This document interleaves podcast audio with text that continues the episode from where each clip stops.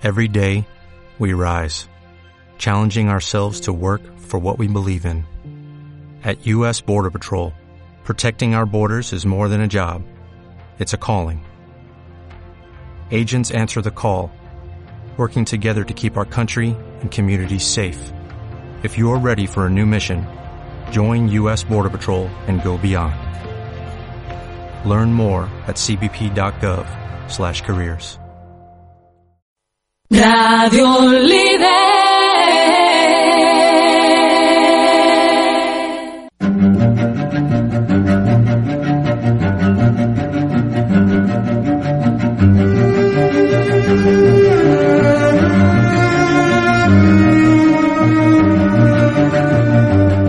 Aquí comienza Radio y Hacking, el programa de Radio Líder dedicado al mundo de los servicios de inteligencia y la ciberseguridad, con Antonio Lodeiro y David Marugán.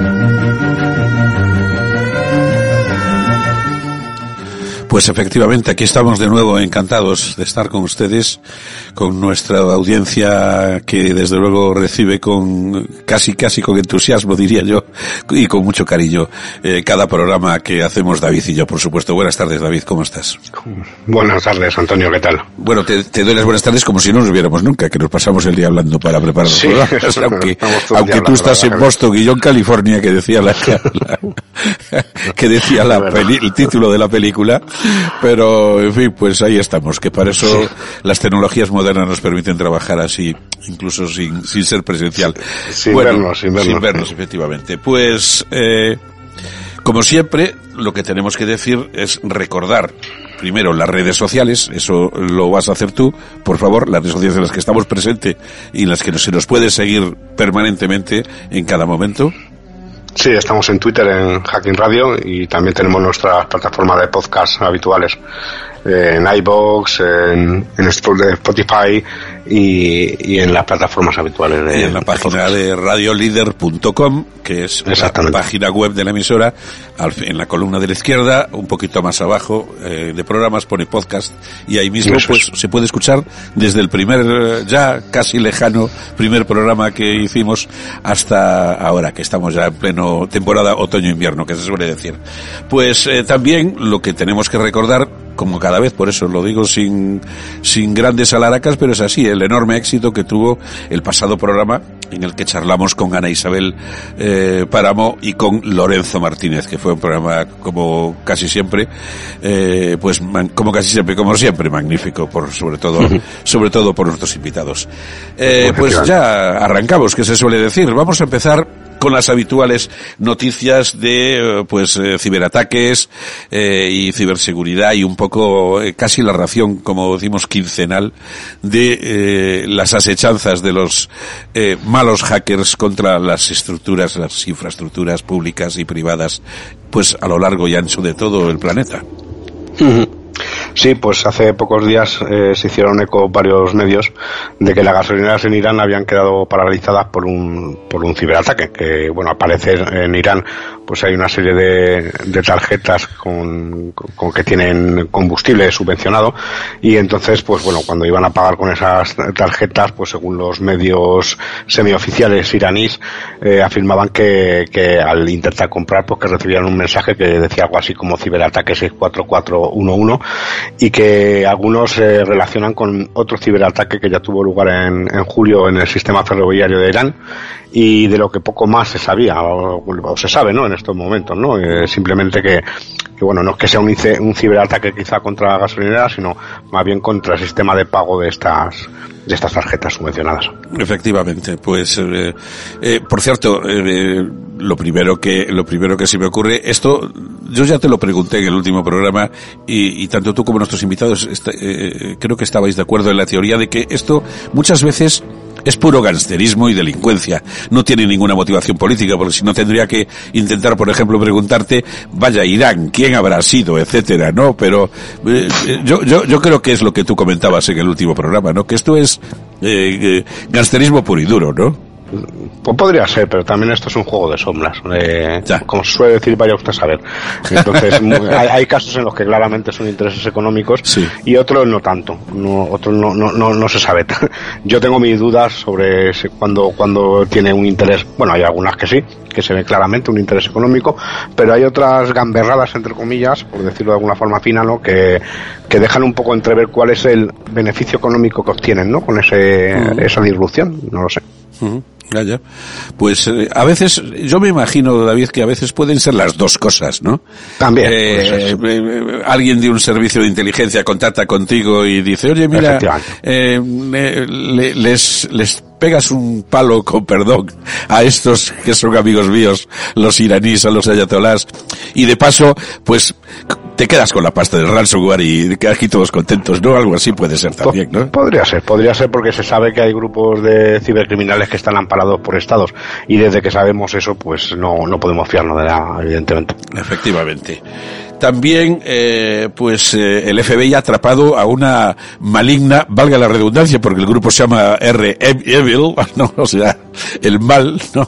Sí. Ha atrapado a una de las peores bandas de, de, de ransomware, ¿no? Utilizando, por cierto, creo, explícanos esto bien, sus mismos métodos. Sí, bueno, eh, según el FBI, pues en algunos medios se han hecho eco de que de la noticia de que junto a Comando Cibernético y el Servicio Secreto y otros países han llevado a cabo unas acciones ofensivas, vamos a decir, contra, contra estos tipos de, grupos de ransomware y que Revit era uno de sus principales objetivos, ¿no?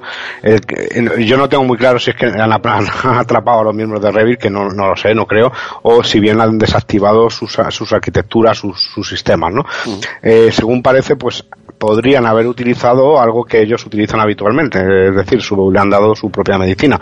Eh, este grupo parece que lleva unos meses desaparecido, como si no tuviera actividad, de hecho algunos le dieron por desaparecido y de repente volvió a surgir otra vez eh, funcionando con unas copias de seguridad que estaban controladas por, por el FBI. De entonces parece que hicieron un poco lo mismo que suelen hacer ellos con sus con sus víctimas y bueno que han tenido de su de su propia medicina. También es cierto que yo he escuchado cientos de veces eh, hemos capturado a este grupo y al otro y realmente es que han, han desactivado eh, las arquitecturas o los sistemas que en ese momento tuvieran operativo para operar y resurgen de las cenizas como una ave fénix. O sea que, bueno se ha pasado con grupos como el denominado Fin 7, Carbanac, eh, eh, como se le quiera llamar que siempre se ha detenido a los cerebros y realmente luego han vuelto a aparecer en otro, metidos en otro fregado, ¿no? Entonces, bueno, pues eh, vamos a ver qué pasa con esto, ¿no?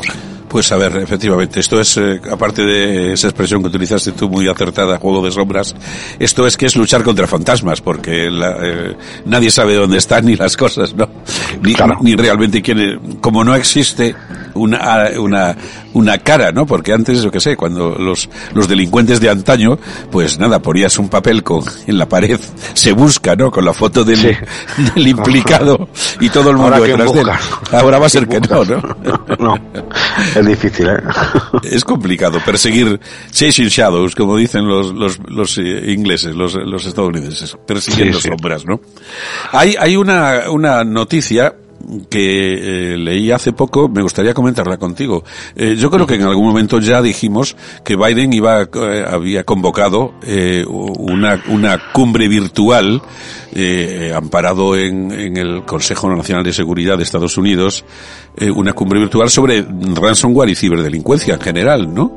Y bueno, pues ya se ha celebrado y interesante reunión. Lo que pasa que justo cuando estábamos leyendo las crónicas de esa reunión, eh, nos hemos dado cuenta de que eh, estaba la Unión Europea, 30 países aparte, pero países comunitarios, incluso Francia, Italia, Alemania, Irlanda, Polonia, etcétera, etcétera, muchos, Israel, por supuesto, los Emiratos Árabes Unidos, etcétera, había Unión Europea y muchos y muchos eh, eh, países. Indudablemente y eh, pues había dos ausencias absolutamente notables que son Rusia que eso ya me lo explico bastante.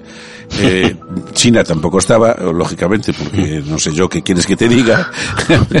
Y, y pero faltaba España. Y, y, entonces yo me he quedado, luego hablaremos de la cumbre que tiene bastante interés y enjundia, pero eh, a ti esto no sé, eh, ¿qué te, te, dice algo? que, España no haya sido invitada a esa cumbre. Bueno, a mí me causa perplejidad, no, realmente no, no tengo ninguna explicación y bueno, la única esperanza, digamos, y creo que, que alguien del Ministerio de Exteriores o, algún representante del gobierno español incluso dijo algo así, digo, una explicación como que bueno, que está en la primera cumbre, que bueno, que, que ya se ampliará, o sea, que, que ya nos llamarán, ¿no? No entiendo, no, no, tengo ni idea de...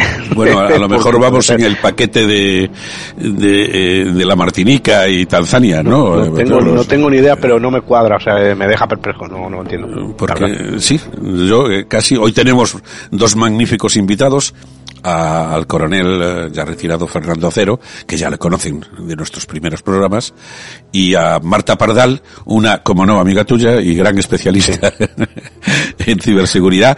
Estoy, estoy casi por preguntarle tanto a, a, Fernando Acero como a Marta qué opinan de esto, porque yo me he quedado a cuadros ¿eh? cuando lo he leído. Porque no le encuentro yo explicación, porque, a ver, eh, eh, incluso no quiero ser, digamos, ofensivo, pero si invita a Polonia, ¿por qué nos va a invitar a nosotros, no? No, no hay una... Hombre, a lo mejor tienen, tienen algunos criterios que desconocemos. sí, yo ahí, efectivamente, no, lo sé.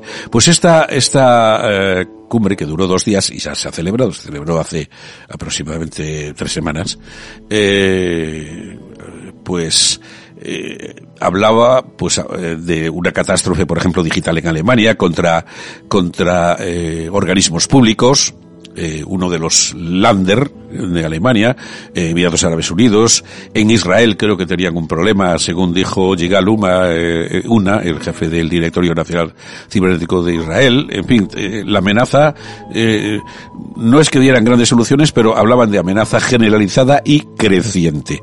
Y la verdad es que el representante del Consejo Nacional de Seguridad dio unos datos muy curiosos.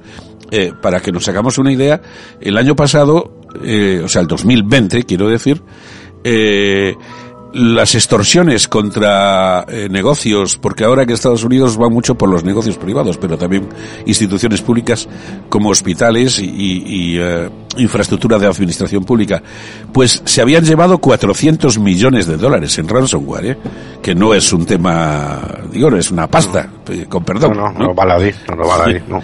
Ya estamos hablando Más lo que no conocemos. Eh, 400 millones, que lo dijo el representante. Curiosamente, hay datos muy curiosos también, como que el 50% de los ataques, el blanco preferido, curiosamente, son los despachos de abogados. Eh, el segundo blanco preferido eh, por porcentaje creo que es un 27, luego un 13 y un, y un 13 y un 12. El segundo, eh, la administración pública y el 12, que ya hemos hablado aquí, los hospitales. Eh, curiosamente porque claro, estamos en ya lo hemos hablado aquí en este programa, estamos hablando de un tema tan sensible que supongo que, entre comillas, podría ser presa fácil, ¿no? Para un ciberdelincuente, ¿no? No, y también el, valor de la información que tiene ese, ese, justo, esas áreas que tú has mencionado, ¿no? Imaginemos un despacho de abogados como ocurrió con los papeles de Panamá, ¿no?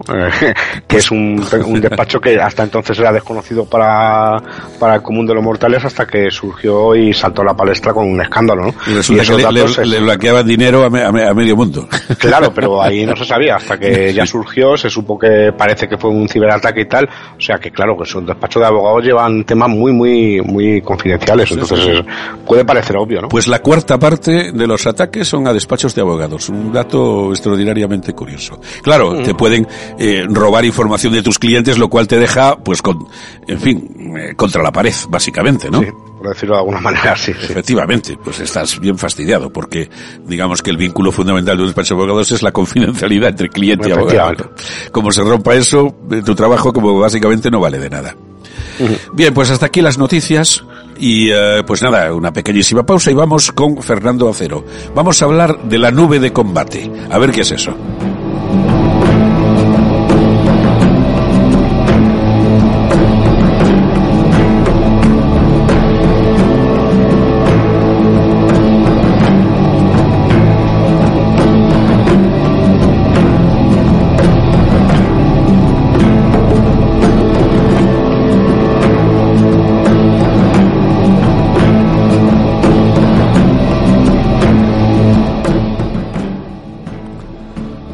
Ah, pues eh, creo que ya está con nosotros. Eh, estaba, estábamos pues contactando con Fernando Acero Y eh, pues eso, lo, de la, lo de la Combat Cloud, que a mí desde luego me llama muchísima atención.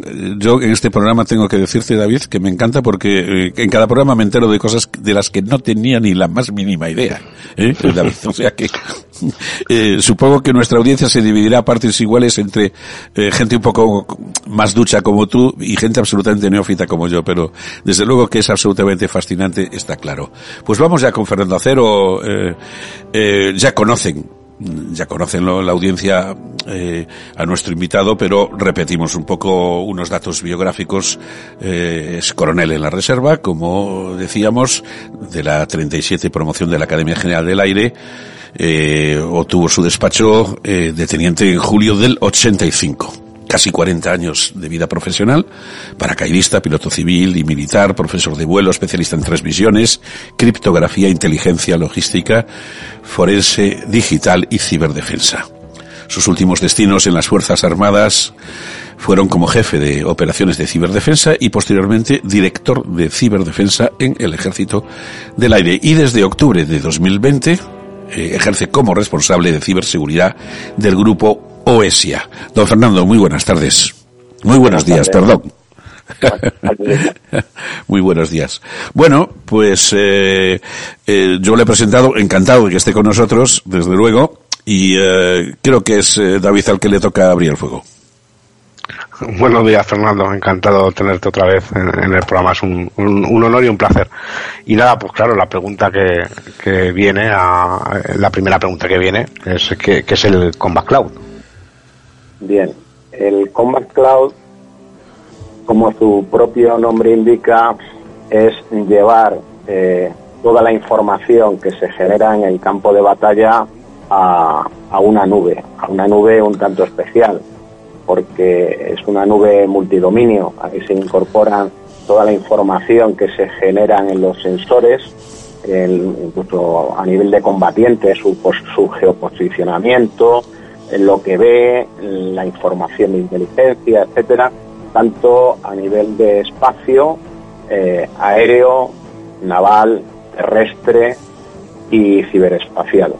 Toda esa información se integra en esa nube donde hay una serie de servicios que permiten la toma de decisiones, tener una conciencia de la situación del campo de batalla, etcétera. Aquí hay un reto importante que son las comunicaciones, algo que te gusta mucho. Evidentemente, en esta nube de combate, eh, todo, todo tiene que ir por, casi todo por radio. Y tiene que ser una radio un tanto especial. ¿Por qué? Porque es, una, es un entorno muy, muy congestionado desde el punto de vista radioeléctrico. Eh, encima habrá guerra electrónica, habrá perturbación y aquí la única solución es la radio definida por software con unas características muy especiales de resistencia a este tipo de, de ataques. De hecho, la radio cognitiva, o sea, la, perdón, la radio definida por software, eh, eh, eh, fue un invento militar de Joseph Mitola ya en los 90 y que ahora se complementa con, entiendo que con, con la radio cognitiva y que entiendo que también integra esta Cross Combat tanto la parte cinética como no cinética. sí, señor, ambas partes y además has dicho algo muy, muy importante, la radio cognitiva nos permite operar en ese entorno altamente saturado, pero también es una red de tipo MES, que se llama. Eh, esto implica que un elemento de la red se puede convertir en retransmisor de una información que recibe de otro elemento de la red que no está al alcance del nodo principal, por ejemplo. Muy bien. Hablemos de características, eh, Fernando. ¿Qué características debería usar qué, eh, o debe tener, debe tener eh, esta nube de combate? Bueno, no son, no son sencillas de lograr. Desde luego, las latencias y, y este tipo de problemas en una nube de combate no tienen mucho sentido, pero por ejemplo, la primera característica básica es que es una red IT-OT, no es una red IT pura, eh, ¿Por qué? Porque se integran sistemas de armas, sensores, sensores automáticos, de, por ejemplo, de UAVs, etcétera, ¿no? Tiene que tener un ancho de banda adecuado, hay mucha información de alto ancho de banda, como es el vídeo, tiene que ser de tiempo real, tiene que ser de abierta, escalable, modular, eh, debe permitir sobre todo una gestión de ciberseguridad importante, debe ser interoperable entre los distintos ejércitos que puedan participar en una operación y tiene que ser eh, eh, tanto interoperable como cibersegura durante todo el ciclo de vida de, de, esta nube de combate que, que, aquí hay un reto importante, daros cuenta que un sistema de armas moderno puede durar unos 30 años, pero sin embargo las tecnologías de la información rara eh, en la que dura 5 años. Si tenemos que pensar en un rolling de versión permanente sobre este tipo de, infraestructuras tan complejas, vamos a tener un, grave problema.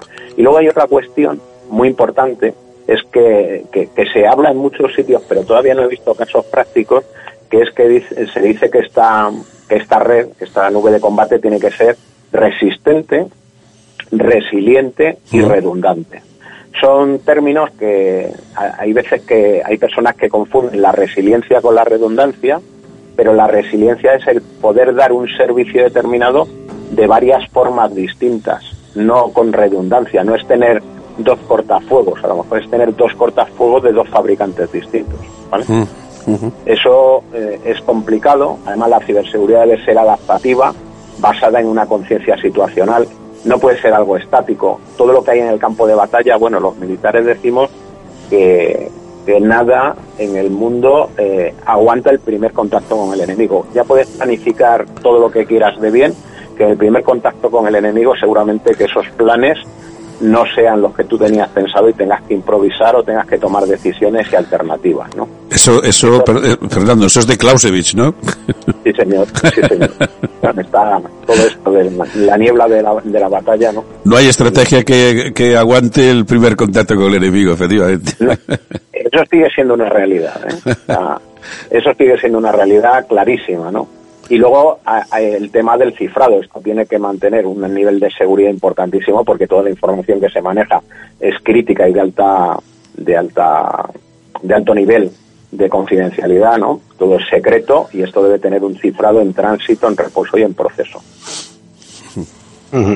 y, bueno, ya hemos hablado un poco, a lo mejor, de la. Yo, he deducido de lo que decías antes, que si bien se apoya en, las tecnologías actuales y que, son muy cambiantes, entonces entiendo que también puede ser un problema el utilizar eh, COTS, o sea, utilizar elementos eh, comerciales, ¿no? Dentro de, de, lo que es la, parte final por, por, la parte de obsolescencia, ¿no? De que, de que se proporcione un soporte en la vida útil del producto que a lo mejor no va alineado con, con, el cambio tecnológico, ¿no? De, de donde se cómo está implementada esta. ¿Qué, tecnologías crees que debería utilizar este Combat Cloud? Bien, vamos a ver. Nos tenemos que ubicar. Hoy por hoy, el Combat Cloud es un concepto que se desarrolla en los Estados Unidos en el año 2016 y ahora mismo estamos hablando del Combat Cloud de, por ejemplo, del, del nuevo caza de combate europeo, el FCAS, el futuro, caza de combate europeo, que bueno, que será una realidad a lo mejor a partir de dentro de 10 años. O sea, que está ahora mismo en fase de conceptual y de diseño. Y se está hablando de la nube de combate de ese, de ese caza. Que para mí es un error hablar de nubes de combate orientadas al sistema de armas. ¿Por qué? Porque lo que tiene que permitir la nube de combate es la integración de todos los sistemas de armas. Si nosotros hablamos de la nube de combate del FCAS, no estamos consiguiendo el objetivo de multidominio que hemos hablado al principio. Si hablamos de la nube de combate de las fragatas F-110, pues tampoco estamos hablando de una integración, ¿vale? Tenemos que buscar una nube de combate, pues igual que la de Amazon, que, o, la de Google, o la de cualquier otro eh, proveedor de servicio en la nube, que sea multipropósito y adaptable a las necesidades. Eh, eh, evidentemente, en ese entorno temporal, ¿qué va a pasar en el mundo tecnológico de aquí a 10 años? Es complicado, es complicado hacer esa, esa presunción, pero eh, sí sabemos que hay una serie de tecnologías actuales, que son esas tecnologías exponenciales, que podrían tener una buena cabida en una nube de combate.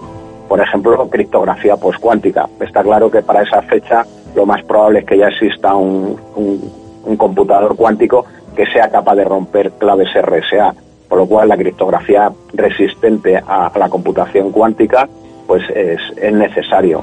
Luego además haría falta eh, realizar computación segura en la nube, por lo cual habría que recurrir a cifrados como el homomórfico, que permite mm, trabajar con datos cifrados y luego descifrarlos sin haber, el, que opera con esos datos no los tiene por qué conocer.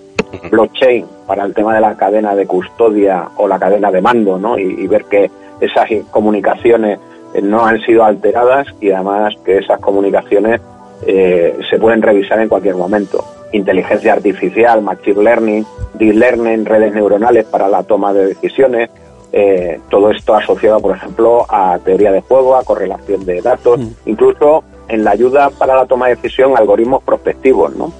Aquí pues, podrían entrar todo el tema de las eh, de, de perspectiva eh, estratégica de alguna forma automatizada, ¿no? El tema de la simulación, ¿qué pasaría si? Si yo tomo una decisión, digo, bueno, vamos a jugar así, sería como algunos programas de estos de ajedrez que te permiten simular jugadas por anticipación, o sea, por, por, adelantado, y, tomar luego decisión. Data lane, data mining, big data, computación electroóptica, también podría ser, por ejemplo, para, para aplicar el método Monte Carlo. Esto es el famoso computador cuántico de The Wave, por ejemplo, que es una realidad.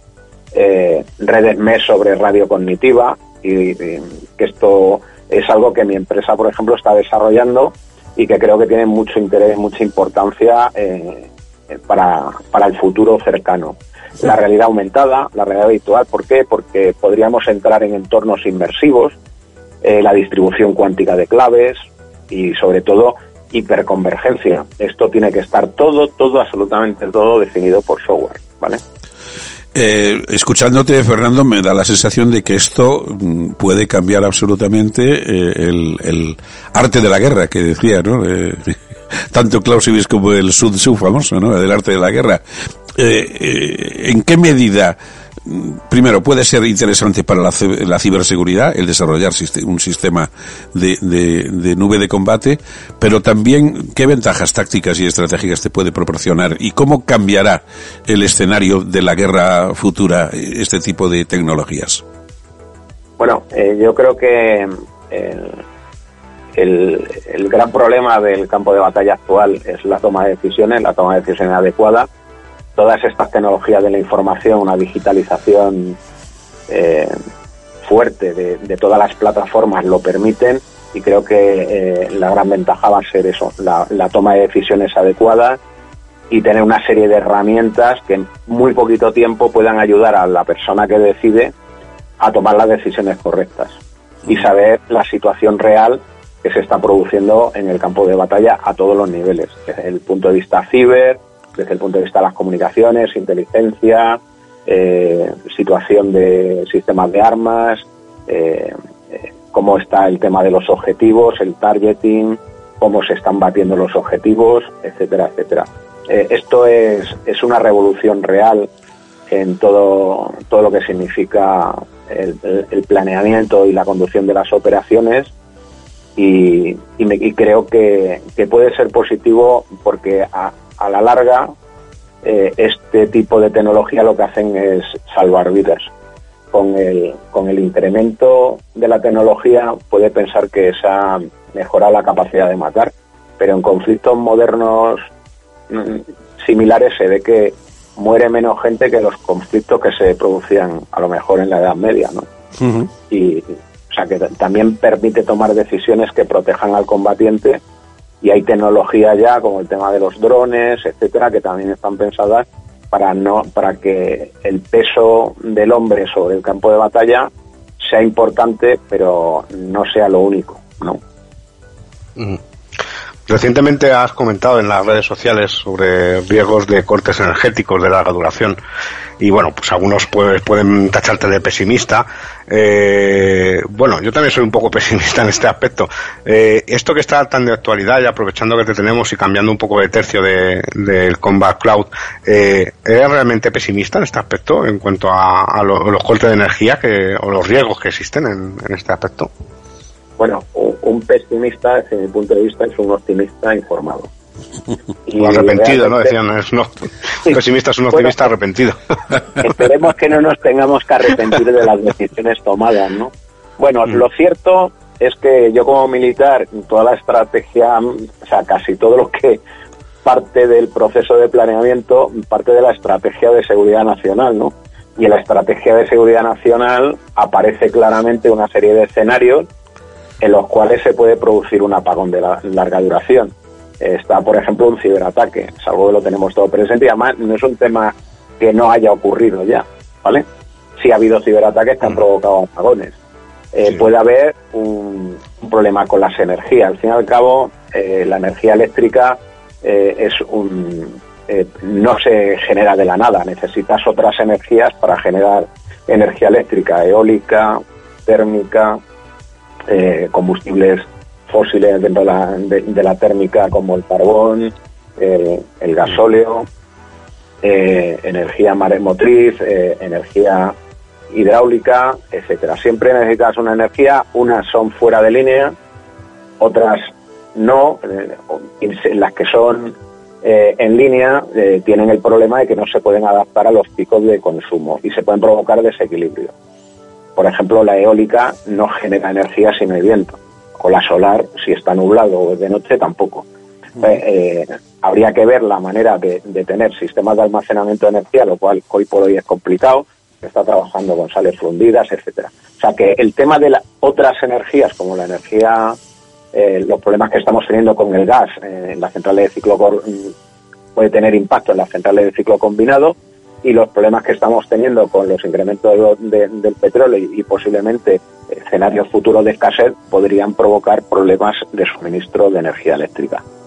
Eh, ese es otro escenario. Y luego el tema meteorológico, desastre, que podría ser una tormenta solar perfectamente eh, mm. la causa de un apagón de muy larga duración que nos afectaría a todos. Ya hubo un evento, ¿no? El evento Carrington, que en el siglo XIX, que, quemó los cables de telégrafo incluso. Sí, señor, pero en aquella época no había semiconductores. Entonces, no había esa dependencia. claro, claro. Este es el tema de que cada vez que, nos digitalizamos más, somos más ciberdependientes y electrodependientes. Y más vulnerables, sí, efectivamente. Y más vulnerables. Claro. O, bueno, o los bombardeos con bombas de grafito en Serbia, en Belgrado, en, 1999 también, sobre las redes eléctricas, sobre el apagón de Ucrania, o sea, ha habido sucesos muy relacionados o bien con inclemencias, digamos, o, bien con acciones humanas, cinéticas. Efectivamente, y bueno, eh, eh, ¿tú qué edad tienes? ¿Yo? ¿Qué edad, sí, ¿qué edad tienes? Más o menos. más o menos. Estoy, cerca de los 50, vamos a decir. Vale, o sea, tú sí has vivido como yo los curtidores de gasolina con manivela. Sí, sí, eso lo he visto yo, sí. Eso era resiliente. ¿Por qué existían los surtidores de gasolina con manivela? Primero, porque la energía eléctrica no llegaba a todos los pueblos de España por igual. Y segundo, porque había apagones continuamente y entonces la logística De, la, de la energía, la logística de la gasolina no se podía basar solo en la electricidad como ahora, que creemos que es un suministro muy fiable, muy seguro hasta que deja de ser. Y, de hecho teníamos velas en Madrid siempre, en, nuestra, en nuestros muebles teníamos siempre unas velitas por si acaso había una tormenta, que ahora muy poca gente tiene, tiene localizado un medio alternativo si se le va la luz. Sí, señor. Entonces, no hay que ser pesimista, pero hay que saber que hay escenarios que están contemplados en la estrategia y también estaba contemplada la pandemia. ¿eh? En la estrategia de 2019 estaba escrito lo del tema de la pandemia y había planes de pandemia. Había, sí. y entonces, pues bueno, ¿qué, ¿qué están haciendo países como Austria o Suiza? Pues están pensando que está dentro de los mundos posibles a, corto plazo y están preparando a su población para ese tipo de Efectivamente. No, estaba pensando en esa, en esa noticia de Austria y Suiza, que ya han empezado a decirle a la gente que tenga conservas en casa y, eh, digamos, víveres de primera necesidad enlatados, que no dependan de la electricidad ni de nada. Eh, eh, Fernando, ¿tú crees que realmente, bueno, crees, ya nos has dicho que sí, que puede pasar, pero ¿qué duración tendría que tener un apagón para empezar a desequilibrar realmente las cosas? Pues bueno, hay muchos factores que, aplican aquí. Eh, eh, esto es lo que es la resiliencia de las sociedades. Si tú de primera le dices a la gente que no puede tener dinero en casa, pues si no le vas a pegar un palo y le dices que el dinero en metálico va a desaparecer, luego cuando haya un apagón de una semana y no puedan comprar comida, así se lo eh, explicas. estos factores de desequilibrio dependen de muchas cosas de muchísimas cosas, porque hay resiliencia, por ejemplo, en muchos centros mm, crítico donde hay mucho electrodependiente, por ejemplo, hospitales y tal, hay equipos de electrógenos con una cantidad de combustible preparado para asumir un corte de energía de una duración determinada. Mm. Pero ¿qué ocurre, ¿qué ocurre con la energía eléctrica? Pues que la energía eléctrica forma parte de toda cadena energética que nos podamos imaginar. ¿Por qué? Porque al final la energía, el, gas, para moverse necesita bombas eléctricas. El- el- la gasolina necesita bombas eléctricas para moverse de un lado para otro, para llegar desde el depósito grande donde está almacenada hasta el depósito de tu coche. Eh, la energía eléctrica es necesaria para el saneamiento y para la distribución de agua. Esto es un problema muy gordo. Si la gente sigue usando las redes de saneamiento sin agua y la duración del corte es muy largo, al final estará un mazacote de porquería en las, en las tuberías y no se podrán recuperar nunca aunque venga el agua de nuevo y habrá que cambiar todas las tuberías. Mm. Si estamos hablando a nivel de país, estamos hablando de pandemias que no veíamos desde la Edad Media, ¿no? Ujú. O sea, todo- o sea que es muy complicado hacer ese estudio sin hacer un estudio previo de la resiliencia que tiene un país. ¿Qué dinero tienen en sus casas o permites tenerlo? Eh, ¿Qué capacidades hay de, de- llegar a suministros básicos durante un tiempo? Eh, ¿qué, qué reservas estratégicas hay? Eh, todo esto habría que estudiarlo a un nivel muy detallado. Eh, precisamente hablando de la Edad Media, mm, acaba de salir un libro que creo que tú has recomendado, se llama Blackout, el apagón, de Mark Ellsberg, es una novela. Básicamente una novela, un thriller, un thriller de intriga, que por cierto, eh, yo no la he leído, pero me estaba le- leyendo estos días eh, referencias y, y- y reseñas sobre el libro y me estaba eh, recordando muchísimo eh, algo, yo, yo es que soy un poco mayor que vosotros, como decía, entonces recuerdo perfectamente eh, un ensayo de Humberto Eco de los años 70 que se llamaba Hacia una nueva edad media y es y habla exactamente de lo mismo, de un accidente que provoca una serie de eh, cortes y colapsos en cadena en Estados Unidos y como que se vuelve hacia la Edad Media. Eh, y la verdad es que luego me acordé de eso y he consultado y parece ser que es un ensayo, es del 72, hace 50 años, es un ensayo muy popular entre los sobre, sobre eh, survi- survivors, estos que tienen, ¿no? De supervivencia, no sé cómo se dice exactamente. Y entre los hackers, curiosamente. Pero háblanos, háblanos del libro. Eh, Bueno. eh, Fernando. A mí el en el libro este se hablan de muchas de estas cosas que estoy hablando yo, Y está basado en un estudio bastante sesudo y hay un montón de efectos secundarios, unos más novelados que otros, más reales o menos reales, pero evidentemente en una situación de escasez de larga duración, el tema de las revueltas, el tema de la inseguridad, el tema de los abusos, en temas de precio, por ejemplo, trueque, eh, tal, todo eso está muy muy novelado, pero está basado en un estudio bastante real y por ejemplo habla de una cosa que sí es cierta y que los suizos por ejemplo lo han hablado que es el tema de la, la dificultad para entrar otra vez en el sistema eléctrico europeo por posibles desequilibrios que se produzcan durante un corte de larga duración. Todo esto es un equilibrio inestable. Os voy a poner un ejemplo. Eh, se está hablando ahora de los problemas de suministro, ¿verdad? El suministro de materias primas, de, de chip, transporte de chips, de, sí, sí. de chips y tal. Bueno, uno de los problemas que, eh, que ha provocado esto, que se puede pasar a la parte eléctrica también, eh, es el desequilibrio que ha provocado la pandemia durante eh, pues a, a todas las cadenas de suministro. Ha habido empresas que han quebrado por imposibilidad de su- subsistir a tanto tiempo sin poder funcionar. Las, las teorías del just in time, eh, eh, just in time en, en las fábricas implica que tengo lo necesario para fabricar y si me falta tengo que parar, ¿me, me entiendes? Entonces eso ha provocado una, una situación en cadena de desequilibrio que impide, por ejemplo, reaccionar a los puertos, los y tal. En un entorno eléctrico europeo donde nos intercambiamos energía entre Francia, España, las redes tienen que estar equilibradas, ¿para qué tal? Si luego eh, hay un apagón en un país, es posible que haya un efecto en cadena muy importante.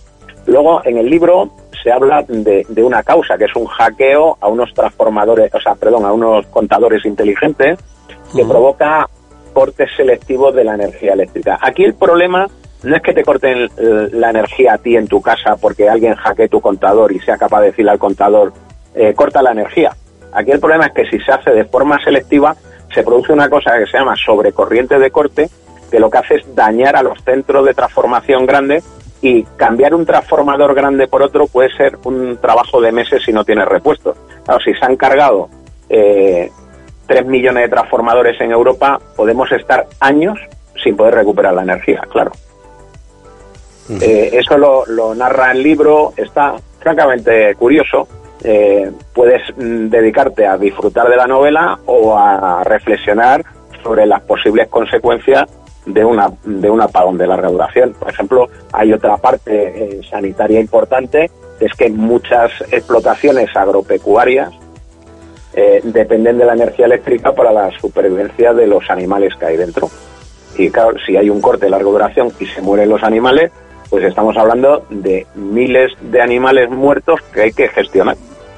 O sea, todo esto en el libro, y no quiero ser muy spoiler, porque la verdad es que el libro está muy bien. Sí, sí. Eh, está muy bien. Yo lo recomiendo porque a mí me ha llevado a reflexionar sobre muchos temas y cosas que no están tratadas en el libro y que además las casas con cosas que te pasan en tu entorno o noticias que te llegan y tal y es preocupante porque son contrarias a lo que se debería hacer en función de lo que se dice en el libro. ¿no? Pues totalmente complementario. Aprovecho para recomendar yo también ese ensayo de Humberto Eco, que va un poco de lo mismo, eh, más en plan ensayo como corresponde al profesor de Bolonia, pero que eh, habla exacta, exactamente de lo mismo a estas alturas. Pues eh, dos, dos textos para ponerse un poco más al día con estas nuevas amenazas que se cierren sobre pues nuestra civilización probablemente. Don Fernando Acero, muchísimas gracias como siempre. Ha sido un auténtico placer y muchas gracias por tus tremendos y exhaustivos conocimientos sobre tantas cuestiones. Un abrazo muy fuerte y hasta la próxima. Muchas gracias, un abrazo. Cuidaros. Un abrazo, Fernando. Un placer. Es el momento, ya hemos hablado largo y tendido. Eh, eh, también te recomiendo, eh, David, ese ensayo, es buenísimo. El, de, el, de, el, el de Humberto Eco, es de los años 70, por eso que tú eres muy joven. bueno, bueno, no tanto ya. muy joven comparado con qué se dice. Bueno, bueno, comparado con qué. eso, don Fernando, preguntándonos la edad en directo, eso es muy... no, no, le tenía que haber dicho, cuando se inventó la luz ya debía dos recibos. Pero no, no se lo. Exacto. Dice, yo dejé de cumplir años a los 45, como diría, pues Sara Montiel, por ejemplo, ¿no? Sí, sí por ejemplo, sí. O Lola Flores o una de estas. En fin, pues vamos con un poco de publicidad a la justa y volvemos enseguida con Marta Pardal. Vamos a hablar de, bueno, a ver qué hace eh, la gente que se dedica a la ciberseguridad, por qué se metió en esto, eh, si lo volvería a hacer, en fin, estas cosas. A ver, un poco, vamos a testar ese, de nuevo, ese mundo. El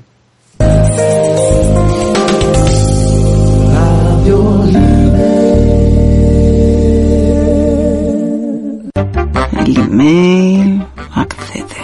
Uf, la factura de José. ¿Gran promoción? Me encantan las ofertas. ¿Qué pasa? ¿Qué es esto? ¿Un virus? ¿Se ha colgado el ordenador?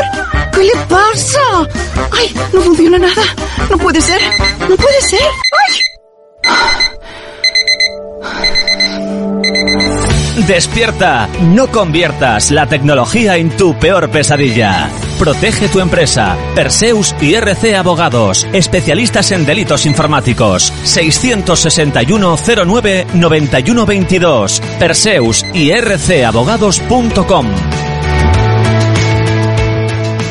Radio Líder.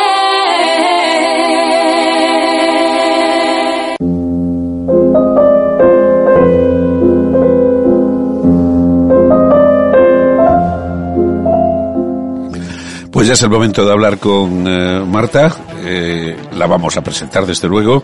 Es analista de seguridad. Eh, está a caballo entre el equipo de respuesta eh, anti-incidentes y el Blue Team de Innotech. Ya hablaremos de lo que son los distintos equipos y sus colores con Marta. Está en el Tier 3 investigando ataques y cómo detectarlos. Profesora del máster en ciberseguridad Red Team Blue Team de la Universidad Autónoma de Madrid y también eh, va a empezar dentro de nada a dar clases en la UTAD en el grado de Ingeniería de Software eh, y con especialización eh, en ciberseguridad. Da charlas y es mentora de la eh, National Cyber League de la Guardia Civil, creo que se dice así bien. Y como todas las personas que tenemos aquí, pues enorme experiencia, grandes conocimientos y muchísima inteligencia, por supuesto. Adelante, don David. Primero, buena, buenos días, Marta. ¿Qué tal? Hola, buenas. Buenos días, Marta. Hola David, ¿qué tal estáis? Sí, decía Antonio que das, que das charlas y muy buenas además. ¿eh? Y, bueno, tengo el honor también de ser compañero suyo en, en, la NCL de la, de la Guardia Civil también. Entonces, nada. ¿Qué, es eso? Eh, eh, perdona, perdona David, que, que me gustaría saber lo que es eso de la National Cyber League de la Guardia Civil. ¿Eso es para Marta o para.? No, para Marta, para Marta. Ah, vale, vale, Es la primera pregunta. Como somos los dos mentores, digo, no sé. Yo es que aquí soy, yo es que aquí soy el que no sabe nada y tengo que preguntar, pues para irme, para irme enterando, ¿entiendes, Marta? Pues, la NCL es una, es una iniciativa bastante guay de la Guardia Civil, que eh, lo que hace es eh, juntar a chavales de diferentes universidades e institutos y hacer una serie de pruebas técnicas, eh, y también de legislación y de comunicación, eh, como si fueran incidentes de verdad, como si estuviéramos eh, en trabajo de verdad. Y van seleccionando equipos y el último lo hacen en, en Aranjuez, en la Academia de Oficiales. Y la verdad es que el primer año fue súper divertido en presencial, el segundo año online fue un pequeño follón y estamos deseando que llegue esta tercera edición para volver otra vez eh, con los chavales a volver a hacer pruebas y, pues, a eh, pasárnoslo bien, la verdad. De lo, de lo más interesante, de verdad. Sí, sí, sí, muy guay. Eh, cuenta, cuéntanos cómo te metiste en esto, de la ciberseguridad, a ver. Pues a ver, yo antes trabajaba, es que es un poco rara, pero yo antes trabajaba en recursos humanos y estaba haciendo selección de personal, entonces eh, casi todos los perfiles que contrataba eran informáticos y los que más me llamaban la atención eran especialmente la gente de seguridad. Parecía un mundo súper guay y súper interesante y siempre me daba muchísima envidia a la persona que tenía sentada al otro lado de la mesa. Entonces, eh, es verdad. Te eh, cambio. Sí, sí, de hecho sí. Eh, en la empresa donde estaba, pues eh, la compró otra, entonces teníamos muchos puestos duplicados. Fuimos bastante gente a la calle, pero con un buen finiquito, evidentemente.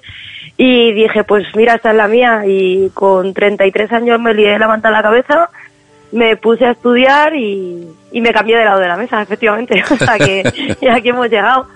Y al, principio empecé en sistemas y, y hasta que no conseguí meterme en seguridad, la verdad es que no paré. Así que lo tenía súper claro.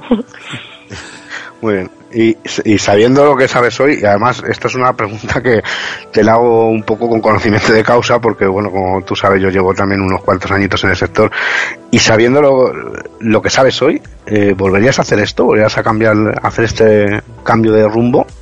Eh, no, no sé, porque hay muchos profesionales, yo viene al hilo un poco la pregunta porque sabes que hay muchos profesionales en nuestro sector que están bastante quemados, o sea que, que están quemados y que es muy exigente, que siempre se ha dicho y bueno, y es, es, una evidencia que se pagan peores sueldos que en otros países, que, que es un perfil eh, que está muy demandado pero que también eh, eh, está muy muy sometido a estrés. Entonces, ¿tú volverías a hacerlo sabiendo lo que sabes hoy en día? Eh, sí, a lo mejor lo hubiera, de hecho lo hubiera hecho antes. En lugar de meterme pánicas como me metí de joven, me hubiera metido antes en informática. Pero con a lo mejor un poco más de cabeza, de algún proyecto, estos que te parecen muy guay, te llaman mucho la atención y estás trabajando 12 horas, pues seguramente eso no lo hubiera hecho. Porque es cierto que el nivel de estrés que podemos llegar a tener, sobre todo la parte de respuesta ante incidentes, que eso hay veces que es eh, no exigente, es que es eh, absolutamente, sí, sí, es brutal. Es brutal. Es brutal. Mm. Es muy complicado además intentar mantener un perfil bajo cuando tienes alrededor todo, todo fuego. O sea, lo del perrete, el meme del perrete con la taza, que realmente Pero es que tú también has sido muy valiente, te has puesto a defender. Y mucho, yo me dediqué en su día a atacar, que parece más fácil, ¿no? Eh, yo creo que es más fácil. yo creo que, hay que ser muy valiente para defender hoy, y más hoy en día. ¿eh? hombre, yo no, lo, no creo que sea más fácil, creo que cada, cada uno de los bandos tiene su complejidad técnica. Sí es cierto que tienes que tener más, más templanza en el trabajo y que es bastante... Nosotros siempre lo decimos, lo decimos, los del Blue Team siempre lo hacemos todo mal, siempre nos comemos una hostia cuando pasa un incidente gordo, cuando no ves algo, cuando pasa lo que sea, y el red team en cambio es al revés, siempre está todo bien, pues muy bien, has encontrado muchas vulnerabilidades, o no hay nada bien, ¿sabes? siempre está el cliente más contento. Sí, o si no le pones unas pillamos... cookies o algo. Sí, sí. nosotros siempre pillamos al, al cliente generalmente ca- eh, cabreado. Y mucho. en plan, O sea que es, es, super, es, es, es terapia y ciberseguridad al mismo tiempo, ¿no? Sí, somos un poco puchimol, no nos vamos a negar. Pero bueno, la verdad es que es muy divertido. Eso la- te tiene que encantar, porque si no, si no te apasiona este trabajo, tiene que ser absolutamente frustrante. Mm, No, yo creo que no lo aguantas, no lo soportas. Yo No, hablo no con mucha gente, sobre todo gente joven y tal, y digo, oye, si esto no te gustara muchísimo, muchísimo, o sea, mejor, y sobre todo la parte que tú dices, porque bueno, viene de, del tema de, por ejemplo, de los ataques terroristas, ¿no? Que siempre se dice, es que un terrorista, cuando tiene éxito una vez, da igual las que haya fallado. Eh, un de- un- uno que defiende tiene que defender siempre bien. Claro. Claro, efectivamente. sí, Eso es lo efectivamente. difícil. Explícanos, eh, Marta, eh, lo de eso, del eh, el equipo azul, equipo rojo, equipo púrpura, etcétera. Pues es, eh, a ver, en seguridad siempre, te- bueno, en ciberseguridad, perdón, eh, siempre recogemos muchos términos militares, eso lo sabe mejor David que yo. De hecho, esto lo debería contar David mejor que yo, pero bueno. y, y sí que tenemos eh, esa diferenciación de equipos eh, entre los que nos dedicamos a defender, que somos el equipo azul, el blue team, eh, y los que se dedican a atacar, que es el equipo rojo, pues por también por, eh, pues ya te digo, por ter- terminología militar, porque la guerra de Corea creo que fue, esto te estoy hablando de memoria, veían que cuando salían a atacar y se dejaban la base libre, pues a lo mejor entraba el otro equipo y se le colaban hasta la cocina. Entonces empezaron a hacer eh, ejercicios de entrenamiento para la gente que se quedaba adentro, eh, para los del equipo azul, y fue como hicieron la división de la división de equipos por colores. Y luego realmente el Purple Team pues ha sido una evolución lógica porque en el fondo da igual que seas Blue Team que seas Red Team eh, lo importante es que estamos defendiendo la seguridad de un entorno, de una empresa, de una compañía. Y cuando tenemos que trabajar juntos, cuando tenemos que ver por dónde se pueden colar los rojos y cómo podemos defenderlos los azules, pues realmente es esa mezcla de colores, esa mezcla de equipo lo que hacemos el parque. Sí que recuerda a las maniobras militares, lo de atrapa la bandera, captura la bandera, etcétera. Los Sí, los distintos- famosos TTFs que Sí, tanto lo- nos gustan. efecti- efectivamente. Sí, efectivamente, de ahí viene perfectamente, sí, es- esta terminología, ¿no? Y, y, bueno, pues visto un poco este tema, eh, ¿qué es un SOC? ¿Qué, qué herramientas para, para, para los oyentes que no tienen ni idea de qué es un SOC? Eh, ¿Qué herramientas y qué recursos emplea un SOC en su día a día? Por ejemplo, yo que sé, los SIEMs, lo, eh, mirar los logs, yo que sé, las cosas más básicas sin tampoco profundizar demasiado a nivel técnico que es complejo, pero, pero ¿qué es un SOC y qué herramientas y recursos tanto técnicos como humanos emplea en su día a día para funcionar?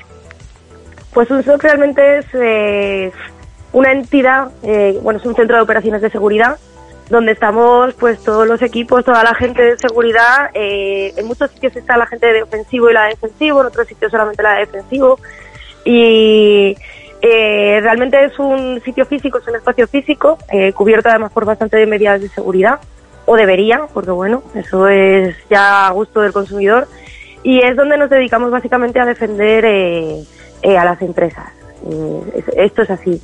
La gente que estamos allí, pues sobre todo los que estamos como en un equipo como el mío, con los equipos de monitorización, trabajamos con herramientas que se llaman SIEM, que realmente es eh, un colector de logs. Eh, si un, log, para el que no lo sepa, es como un cuaderno de bitácora, eh, como los barcos que dicen, pues he girado tantas millas a hora, tantas millas a estribor.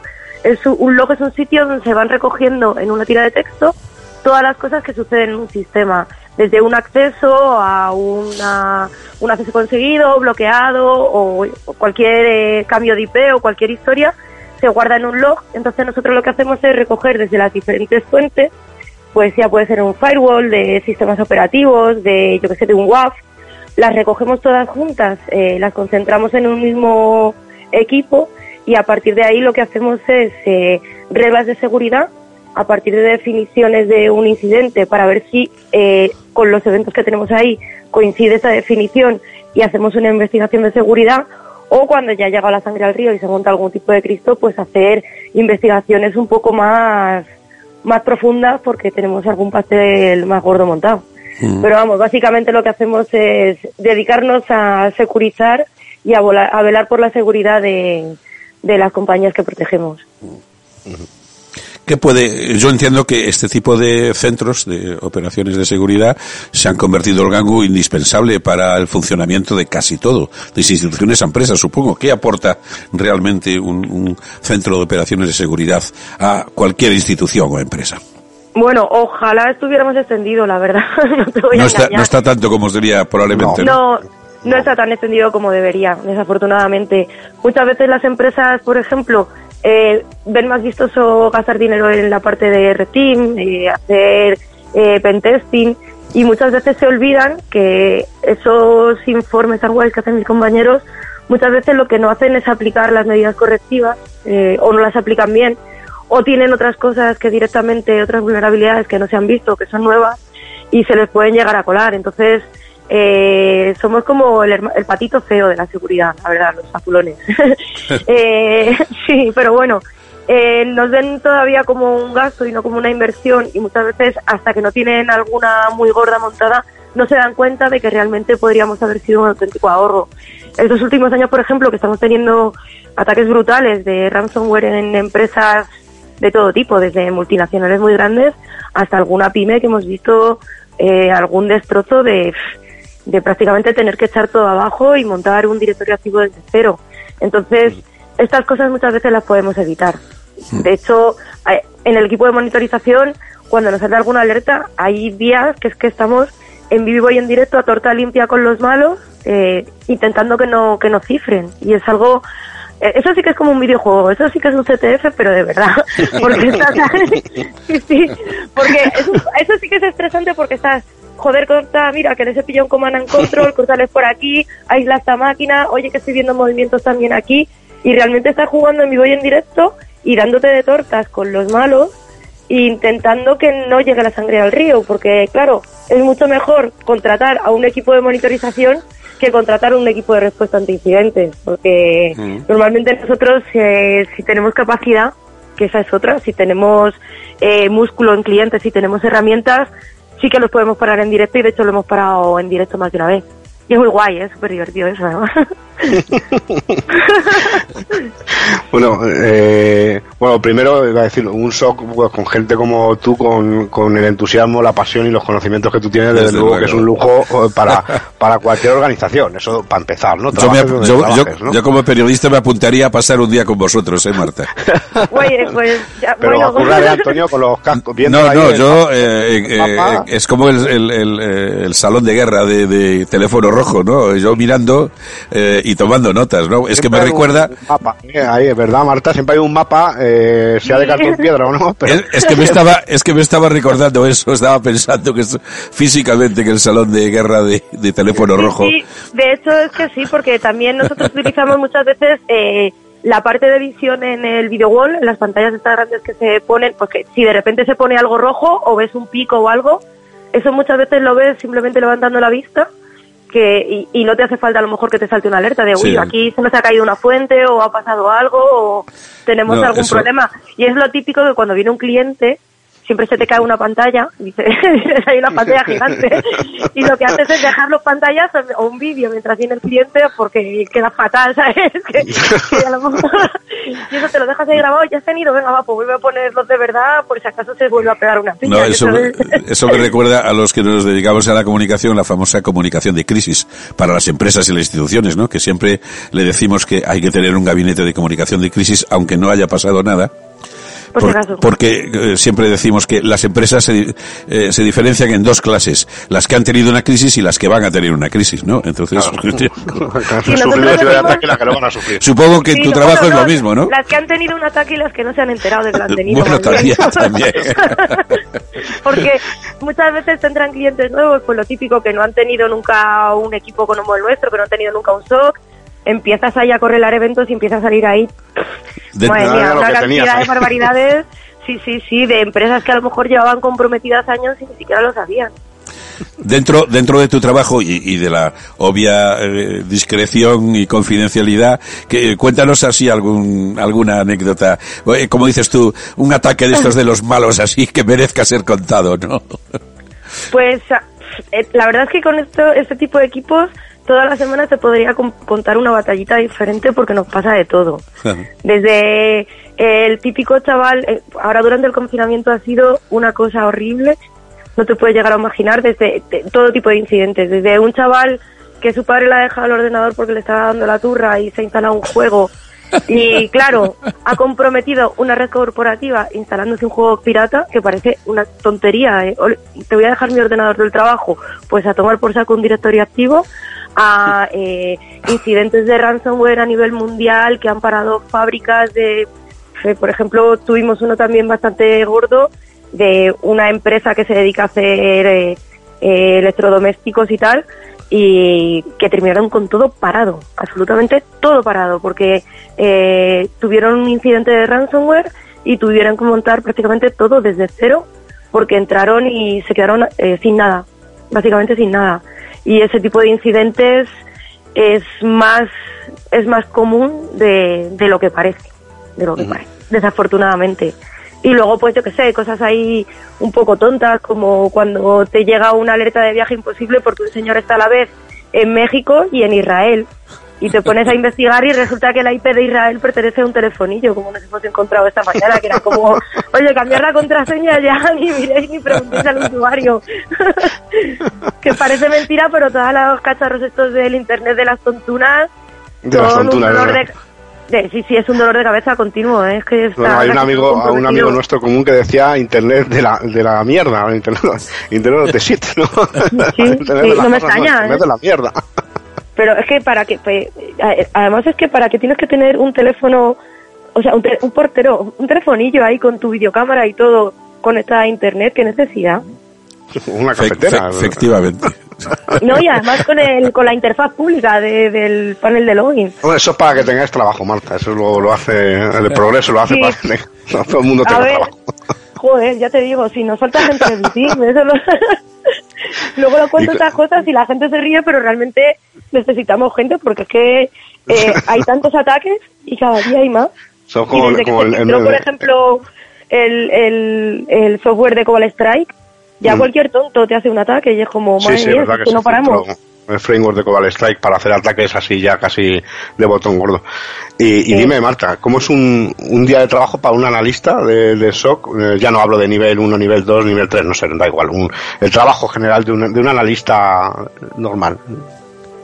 Pues, eh, a ver, eh, nosotros, bueno, yo por ejemplo, eh, lo primero que hago es mirarme al correo a ver si hay algún fuego. Y si ya me dejan tomarme el café como el perrete de los fuegos, pues eh, eh, lo que haces es empezar a mirar directamente eh, pues, eh, las alertas que han saltado en el SIM, que nos han ido escalando los compañeros de niveles inferiores, para ver los marrones más gordos que hay. Revisamos también mucho su trabajo, pues yo que sé, a ver si hay algo que está mal o que podamos colaborar con el cliente en alguna cosa, porque muchas veces, yo que sé, hace no tanto igual, teníamos un cliente que habían empezado a saltar miles de alertas de, de, de fuerza bruta en un directorio activo, se pensaban que es que estaban los malos dentro y al final eh, me di cuenta realmente que es que el problema que tenían con Kerberos era de algo tan tonto como que se les había ido- el NTP, que realmente no era un incidente de seguridad. Entonces, cada, es que cada día es una cosa diferente, la verdad. Lo único No, que no común es la hora del desayuno eh, y, y poco más, la hora de entrada y salida. Cada día es una aventura nueva. Eh, Marta, ya para terminar, eh, eh, bueno, la conversación más extraordinaria estamos teniendo, yo me lo estoy pasando como auténtico enano.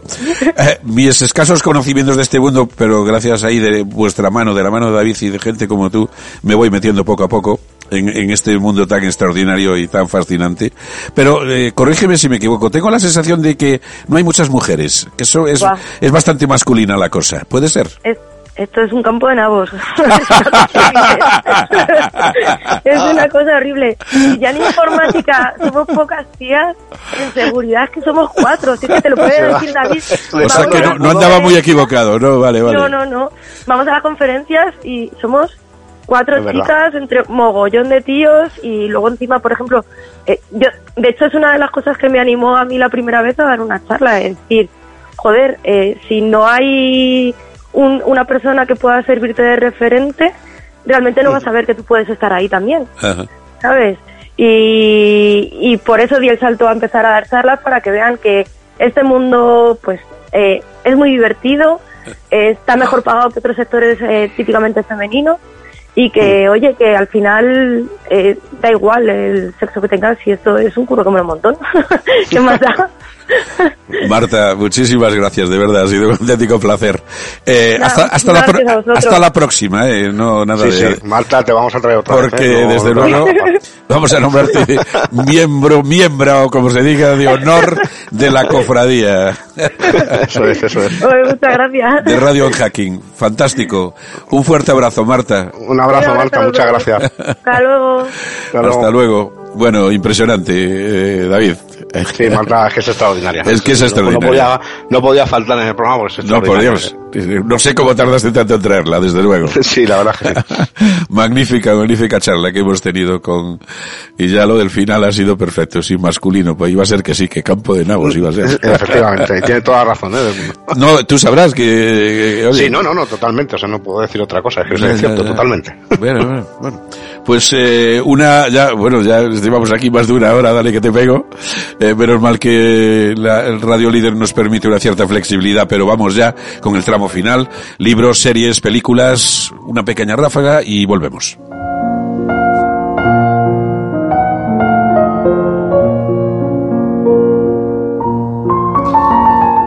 Adelante, David, con las películas, por ejemplo.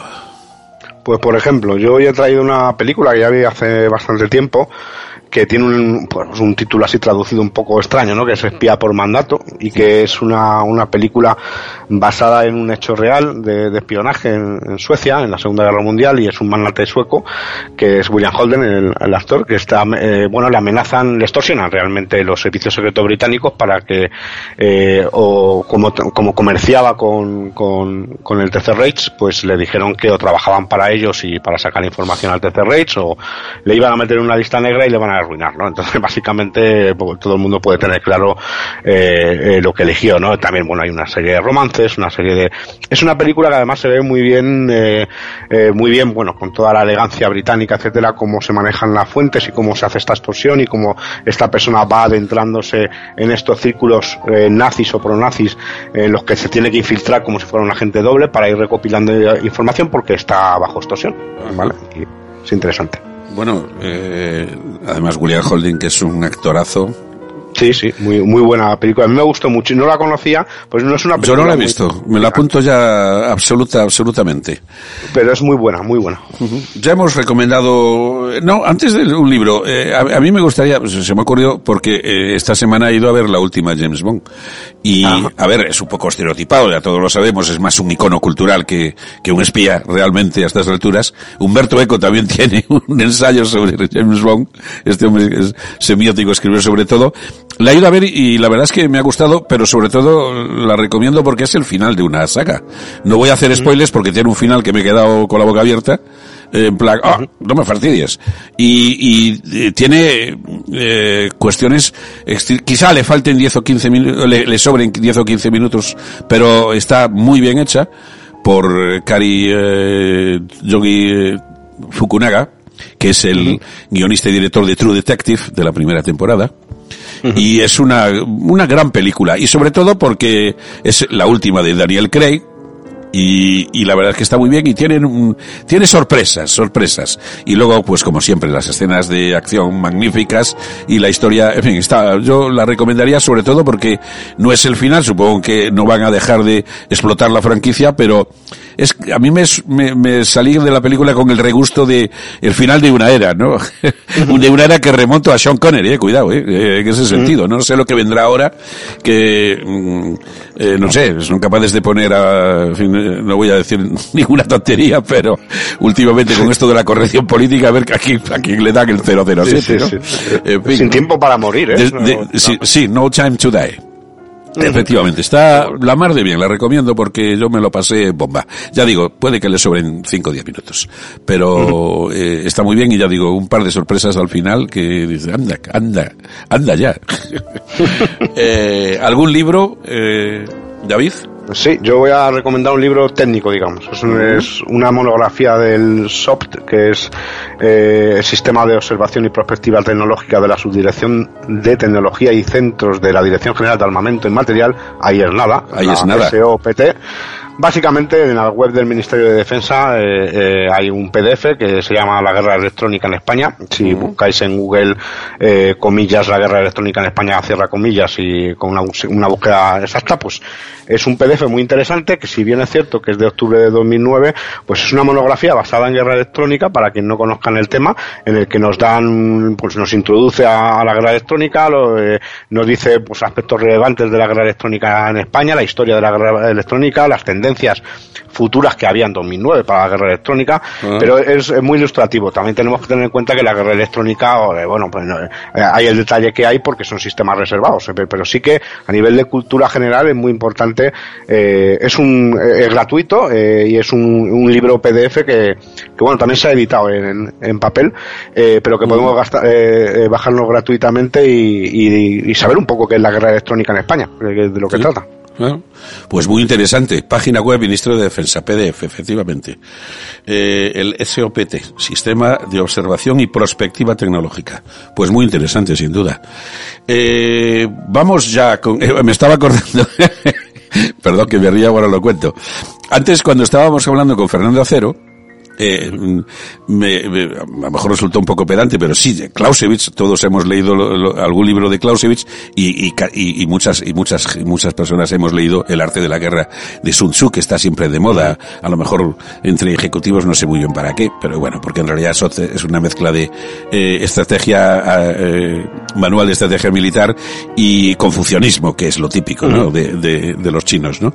Pero eso de que, de Clausewitz, que es el gran teórico contemporáneo de, de la época napoleónica, era prusiano, eh, de, no hay, no hay estrategia que resista el contacto con el enemigo, me recordaba, yo no creo que Mike Tyson haya leído a Clausewitz, pero Mike Tyson tiene una frase, me acuerdo de él, que dice, eh, todas las, todas eh, las estrategias que hago para los combates se me vienen abajo en cuanto recibo la primera hostia. ¿no? Entonces, Sí, sí, sí. Es que es lo mismo. Y fíjate, sin haber leído, ¿eh? Y Y Mike Tyson lo, lo dijo un día. Dijo, no, yo voy con un plan y tal, pero todo, me olvido de todo, se me viene abajo en cuanto al contrario me pega la primera leche. Los cinéticos te, te, ponen en tu sitio a veces, sí. Sí, es efectivamente, ¿no? O sea que vamos a recomendar una serie, no es de espías, no es de servicios de inteligencia, pero es una magnífica serie de uno de los autores eh, señeros de la ciencia ficción de toda la, de toda la vida. Es Philip K. Dick, por supuesto, que junto con Asimov, Clark Bradbury, Heinlein y Paul y, dos o tres más es, la, la gran eh, eh, galaxia de los grandes, grandes autores. Pero Philip K. Dick eh, eh, es un tío especialmente, un escritor especialmente, que influencia especialmente, sobre todo eh, cada vez más en, en todos los nuevos autores de ciencia ficción. Es muy distópico, eh, es una persona mm, de unos argumentos enrevesadísimos, eh, es un producto de los 60, ya sabemos un poco, friquismo, las eh, alucinógenos y cosas por el estilo, muy, muy cons- de- conspiranoico, eh, en fin, un personaje, leanse ustedes algo biográfico de Philip K. Dick. Y bueno, para que se den una idea de la importancia eh, de sus libros y de las y de las adaptaciones que ha tenido, pues estamos hablando de Blade Runner, que es de él, de Total Recall, de, de Verhoeven, con, eh, con Schwarzenegger, de Minority Report, de Spielberg, de Paycheck, de John Woo, eh, yo qué sé, de, de todo. Y esta es una magnífica serie, cinco temporadas en Amazon, que se llama El hombre en el castillo, The Man in the High Castle. Y es una distopía extraordinaria. A mí la serie me encantó. Son cinco temporadas, 40 episodios, pero se ve, a ver, depende de las, yo tengo bastantes tragaderas, pero bueno, eh, pero es, eh, eh, es realmente alucinante. Es una, la distopía es Japón y, y los nazis y el Tercer Reich ganan la guerra. Entonces, el- la, la historia transcurre en unos Estados Unidos en el que la eh, costa del Pacífico está ocupada por Japón, con capital en San Francisco, y la costa este está ocupada por los nazis, por el Reich, eh, eh, con sede en Nueva York. Y eh, el protagonista, eh, hay dos protagonistas, unos de una eh, la parte del medio de Estados Unidos es una especie de no man's land, de tierra de nadie, mm. en la que pulula una especie de resistencia, eh, pues de los americanos, de los que quieren que y los que perdieron la guerra, efectivamente. El protagonista es un el, alto oficial, el alto comisionado del Reich para eh, eh, la costa este de Estados Unidos, que es un ex militar americano de los que perdieron la guerra, ¿no? Habla mucho. Está magníficamente, eh, en fin, tú ves a Nueva York con edificios con la esvástica, es alucinante. Mm, eh, Yo he visto fotografías. ¿no? Eh, es alucinante, vamos, es alucinante. Y es una distopía porque eh, entre la resistencia sale Hitler, sale Himmler, una conspiración, en Berlín sale Berlín, el Berlín tal como lo soñó Hitler antes de suicidarse con Albert Speer. Y eh, la verdad es que es, eh, vamos, yo me, quedé pasmado, es poco decir por lo bien hecha que está. Y los intérpretes y está todo perfecto, ya digo, son cinco temporadas de ocho episodios cada una, pero eh, cada vez te vas enganchando más porque es una historia alucinante. Y la distopía es que hay un hombre que le llaman el hombre del castillo que es muy buscado y que resulta que en un, en Wisconsin allí, en, un galpón, como de, un jalpón, como decimos los gallegos, en donde se guardan las herramientas en una granja, tiene un montón de cintas de, de 35 milímetros en el que se ve cómo los aliados ganan la guerra. ¿No? Y entonces, pues, en fin, no es exacta, es una parte de la novela, porque luego las novelas de Philip K. Dick son tan enrevesadas y profundas que llevar eso a la tele, eh, bueno, al cine, es complicado. Te habla un poco de las cosas. A mí me parece una serie súper recomendable e interesantísima. Y eh, pues hasta aquí, que ya llevamos un buen rato, ¿eh? como siempre. siempre vamos eh, a, ver, si tal, y siempre no, pero mira, yo personalmente, y creo que la audiencia lo entiende perfectamente, es lo suficientemente interesante, creo, lo que decimos como para pasarnos un poco de la hora. La verdad es que sí. Disfrutando se pasa rápido. Disfrutando, efectivamente, en un suspiro. Y pues vamos a despedirnos con una, una canción de la banda sonora muy conocida que esta que está sonando es una canción de sonrisas y lágrimas de los fabulosos Rose y Harmenstein. Recuerden, Sonrisas y Lágrimas, hay una canción que se titula Edelweiss, la dulce flor de los Alpes. Pues esta con un tono un poco más siniestro es la apertura de la serie.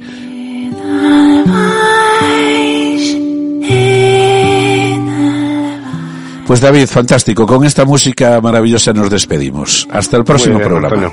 Un placer a todos los oyentes. Un abrazo.